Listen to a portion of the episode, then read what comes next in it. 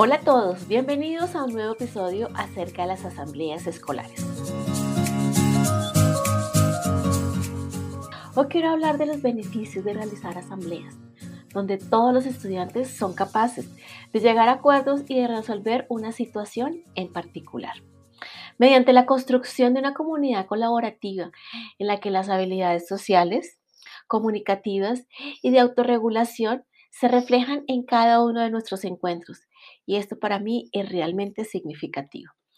Todos sabemos que nos gustaría que los niños y jóvenes puedan resolver de la mejor manera las situaciones que se presentan en el día a día con sus compañeros en un entorno seguro. Por eso, ellos son los que proponen y juegan un rol relevante en las asambleas, ya que se involucran activamente en las experiencias de aprendizaje siendo una estrategia de participación democrática, donde ellos pueden hablar en un ambiente de confianza sobre sus inquietudes, preocupaciones y, por qué no, anhelos. Es por esto que quiero compartir con ustedes las ventajas de estos encuentros. Los estudiantes escriben una situación en particular para ser resuelta con sus compañeros. Para empezar, nos organizamos en un círculo este tiene poder, ya que podemos observar nuestras expresiones y generar un ambiente de cordialidad entre los miembros. Y asignamos roles a algunos alumnos para que se conviertan en protagonistas de esta experiencia de aprendizaje. Moderador es el que guía la conversación y se asegura de que todos los miembros participen de forma activa y que comprendan los acuerdos. Secretario lee los acuerdos de la reunión anterior y anota los acuerdos de la reunión actual.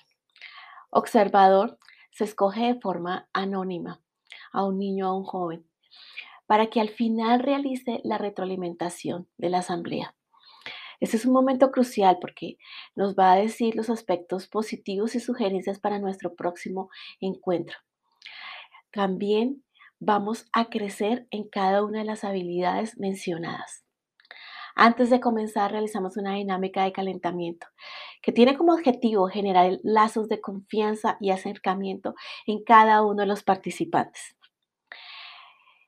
Es una actividad que se apoya de diversas dependencias, tales como el Departamento de Orientación Escolar y otros recursos que son llamativos.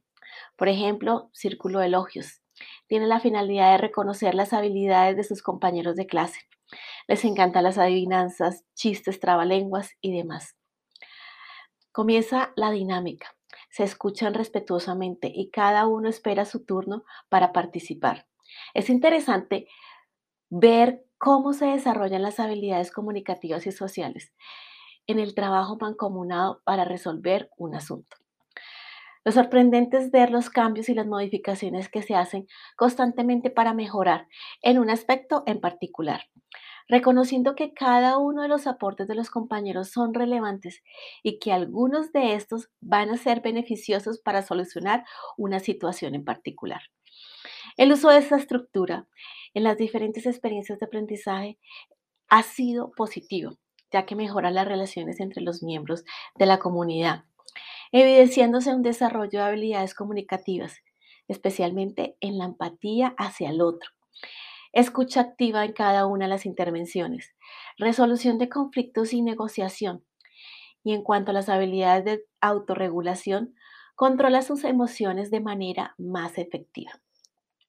Por último, las asambleas también son una gran estrategia para ser implementadas en casa y así establecer unos lazos más sólidos con cada uno de los miembros de la familia. Espero que esta experiencia sea de gran ayuda para mejorar algún aspecto de tu vida. Y nos vemos en una próxima ocasión. Hasta pronto.